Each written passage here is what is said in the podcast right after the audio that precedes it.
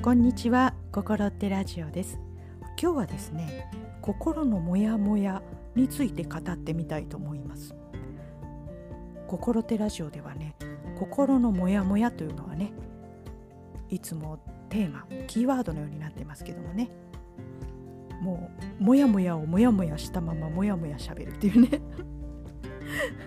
モヤモヤの変態みたいになってますけどね。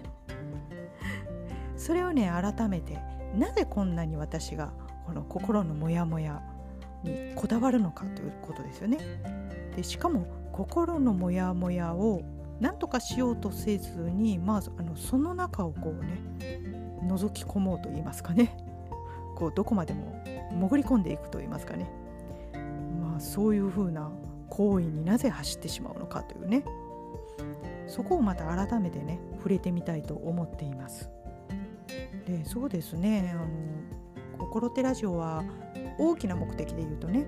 まあ、心の健康ということにこう向かってでいつもお話ししているわけなんですけれども、まあ、心の健康ということに関して言うとねどうしても心のモヤモヤをこの早急に解決したり、まあ、そういうふうなこう力を加えるのはどうも得策ではないとね日頃から思うんですよね。まあ今それをねここで詳しく話すというよりは中でねちょっとその辺り掘り下げて今一度お話ししてみたいと思っています。心手ラジオ今日はそうですね第44回目ですね。題して心のモヤモヤ状態がたまらなく好きなわけです。では今週も参りましょう。どうぞよろしくお願いいたします。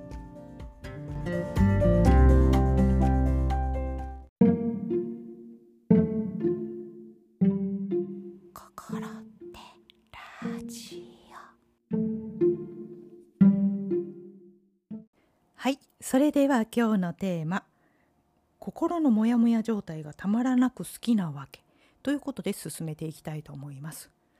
まあ、あの好きなんですねモヤモヤが。だからこんなに扱っているということがあります。大体の方ね心がモヤモヤするのってねあのちょっと不快な感じというかねもうたまらなくこうちょっとこう解決してみたいとねそういうふうに思われるのかもしれませんけれどもこのねモヤモヤの中に、まあ、何が詰まっているのか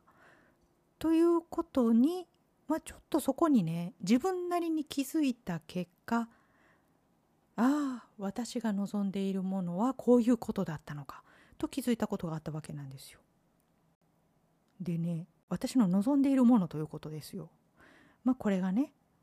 まあ、ちょっとねうざいですよ皆さん私。大丈夫あの親しい人からはねうざいって言われ慣れてますのでねうざいと思ってください そんな話じゃないんですけどね私はあの人とはねこう出会うともうその人か私かこう境界線がないぐらいねこのその人になってみたいというぐらいこうその人と近しくなりたいんですよね。まあ、そういった欲求があるんですよ。まあそういうことねあの出会ってすぐ言いませんよその方にあなたと混ざり合いたいとかね おかしいですからね、まあ、のそれぐらいの分別はあるんです。しかし、ま、自分の欲求をねどんどんどんどんこのこう潜り込んでね追求してみますとやはり人とはそこまでの状態にならないとどうしても寂しさを感じてしまうんだなというねそういう自覚があるわけなんですよ。まあ、だからね、まあ、そこまでこう近しい存在になると、まあ、なかなかねまあ、例えば自分のパートナーだとしてもそういうことにはならないじゃないですかなかなかですよ。まあ、一瞬そういうことがあったと感じたとしてもですよ。だからどうしてもね私の人生はこの寂しさがねつきまとう人生になっているとは思うんですね。まあ、だからそれがいいのか悪いのかじゃなくまた、まあ、それもね私にこう豊かな人生を与えてくれているので一概にそれがね寂しいなんて大変だねとかねまあ、そんなの解決した方がいいんじゃないと、まあ、そういうふうには言い切れないということがありますけどね。でその欲求からこのモヤモヤが関係しているということもあるんですけどね。でまああの私カウンセラーをやっておりますのでね、まあ、人は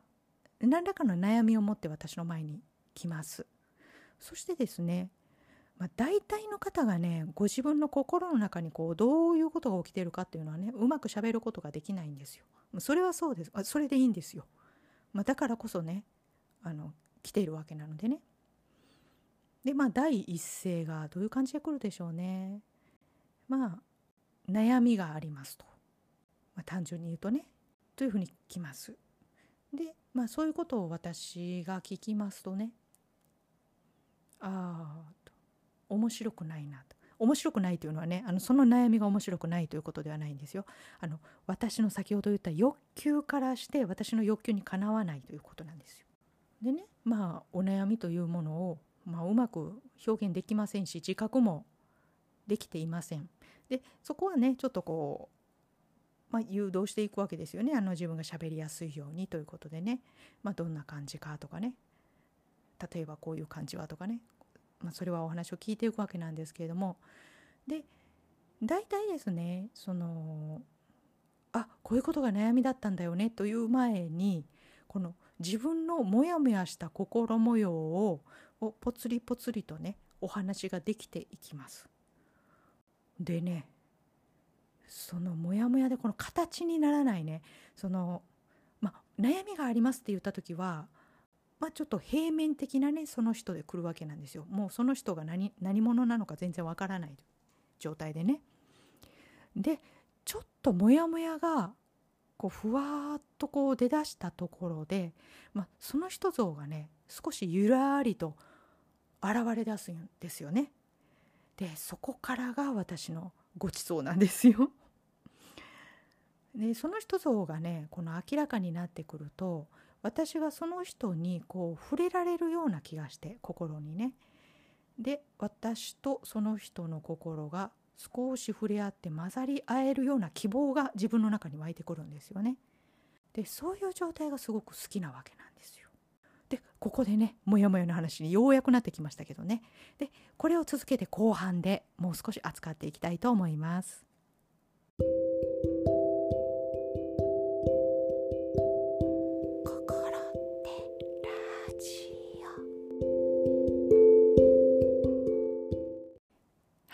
それでは後半テーマを続けていきたいと思います。では私の前に悩みを持ってこられた人がぽつりぽつりとモヤモヤ状態心の心模様ですね喋り出した時に少しこうその人像が浮かび上がってきて私とその人の心が触れ合えるような希望が湧いてそして私に少し喜びが現れるんですね。まあ、ちょっとひどい話ですけどねその方はモヤモヤしておそらくもうかなり不快な状態だと思うんですよね辛いそういう状態だと思うんです。ただその時に私はすごく希望が湧いているということなんですよね。でモヤモヤをこの形にしていく作業というのはどうしても言葉を使いますのでまあその方と私のね共通の言葉を使っていくしかないわけなんですよね。で分からなければこちらからまた言葉をねこう駆使して「こうですかああですか?」と聞いていくしかないわけなんですよ。だから言葉というのでねようやくこの共通の認識ですよね。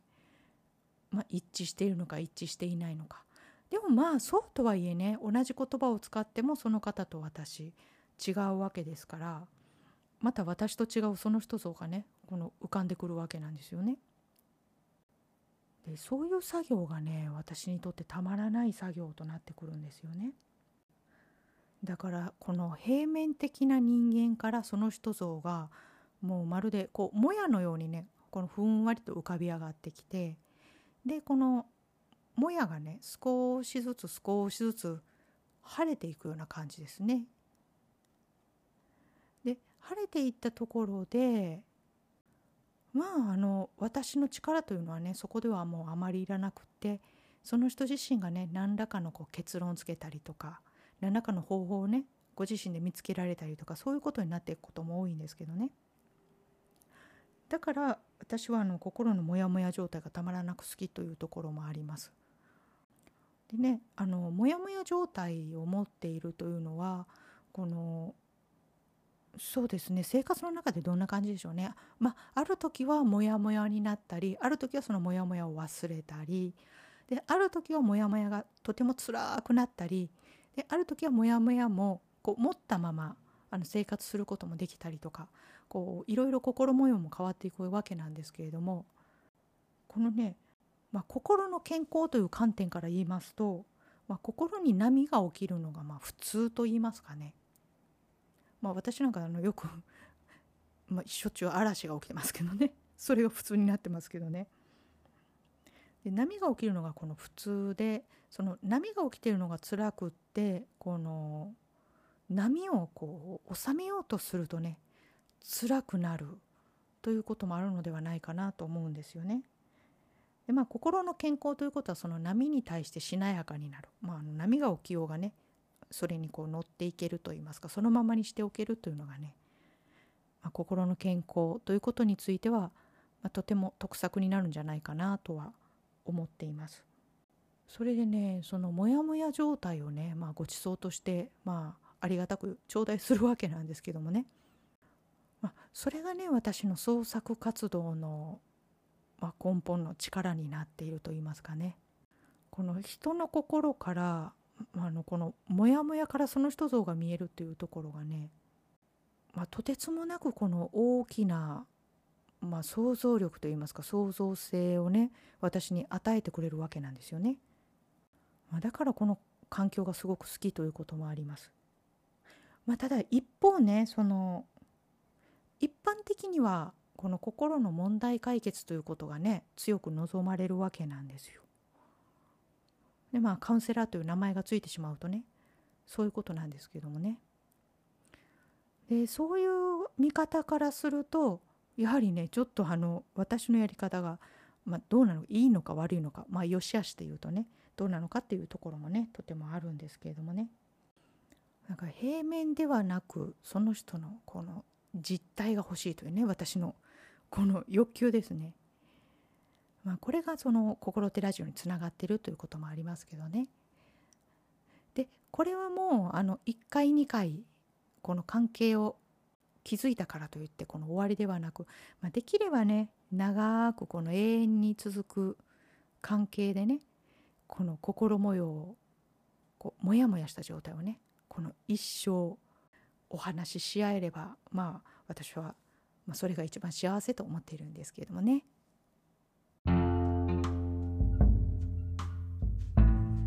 それでは「心手ラジオ」第44回目「心のモヤモヤ状態がたまらなく好きなわけ」ということでお送りしました。たまらなく好きなわけが少し感じていただけたでしょうか？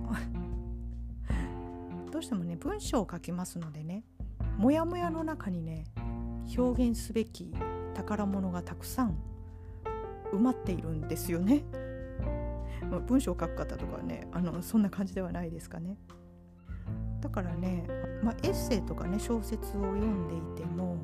とても豊かにね心の中が表現されているというのがねあのとても好きなんですね。